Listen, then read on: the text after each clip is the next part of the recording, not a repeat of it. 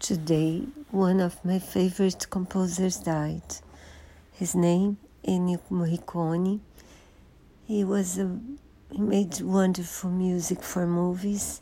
For example, Cinema Paradiso, Once Upon a Time in the in the West, Once Upon a Time in America, The Mission, The Untouchables.